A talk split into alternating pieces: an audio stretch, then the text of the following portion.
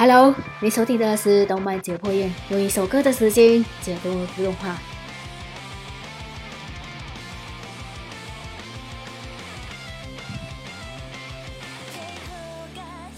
二零零二年，一名叫做川原硕的名不经传的作者，为了争夺电击游戏小说大奖，码出了一部以 VR 游戏为题材的小说。让人哭笑不得的是，由于篇幅过长，竟然无法参赛。他只能用九里死生的笔名在网上连载，起初反响平平，但在持续创作近两年之后，这部名为《刀剑神域》的轻小说逐渐在圈内打响了名声。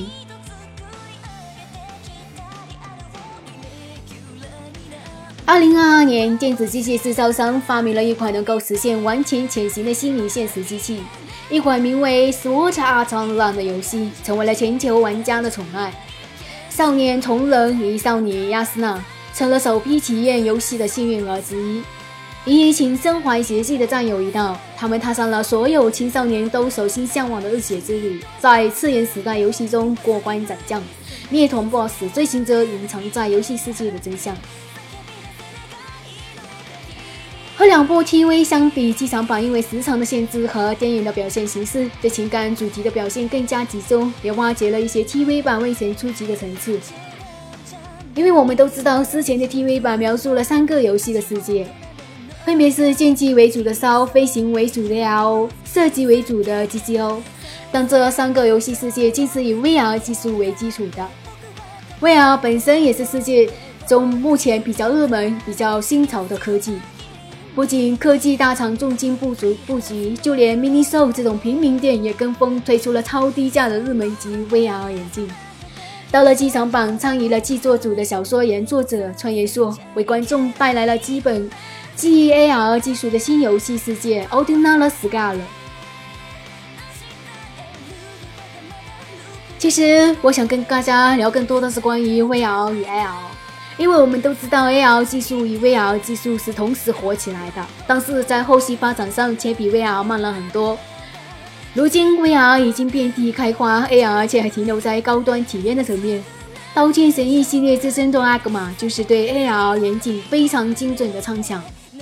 VR 毕竟还是虚拟世界，眼镜不外乎是把游戏和影音的体验提效果提升到三百六十度的沉浸。AR 只是对现实的增强，既能如片中所展示的给生活带来极大的方便，又有着片中所展示的模糊的现实与虚拟的风险。在模糊虚拟的风险上，AR 远大过于 VR。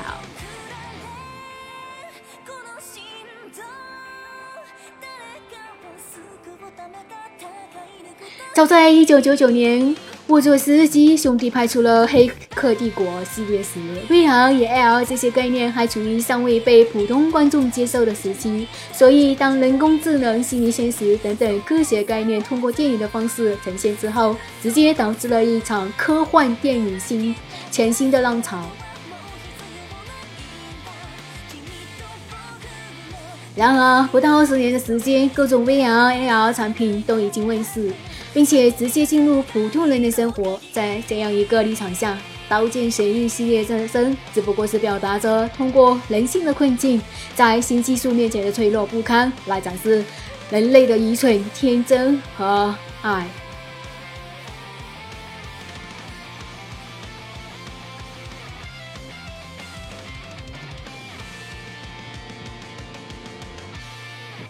再向前回溯到一九九五年，《宫壳机动队》与《新世界福音战士》先后在日本上映。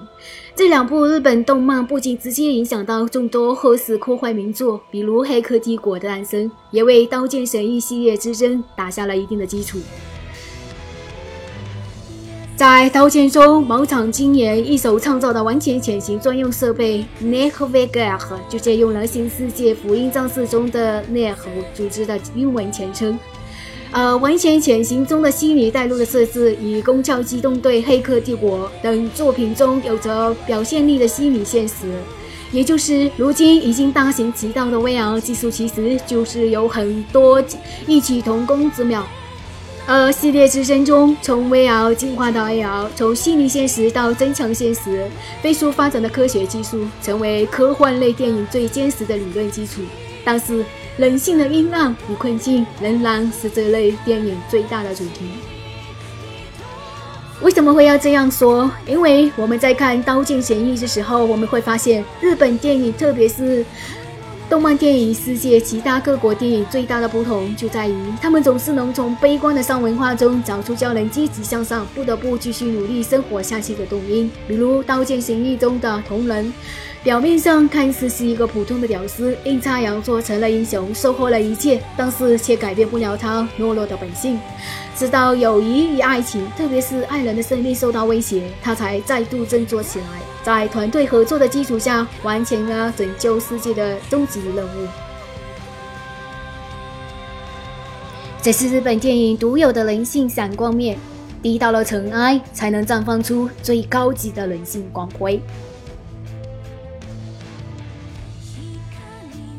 好，我们来听歌吧。与前面一首不同的是，我觉得这首歌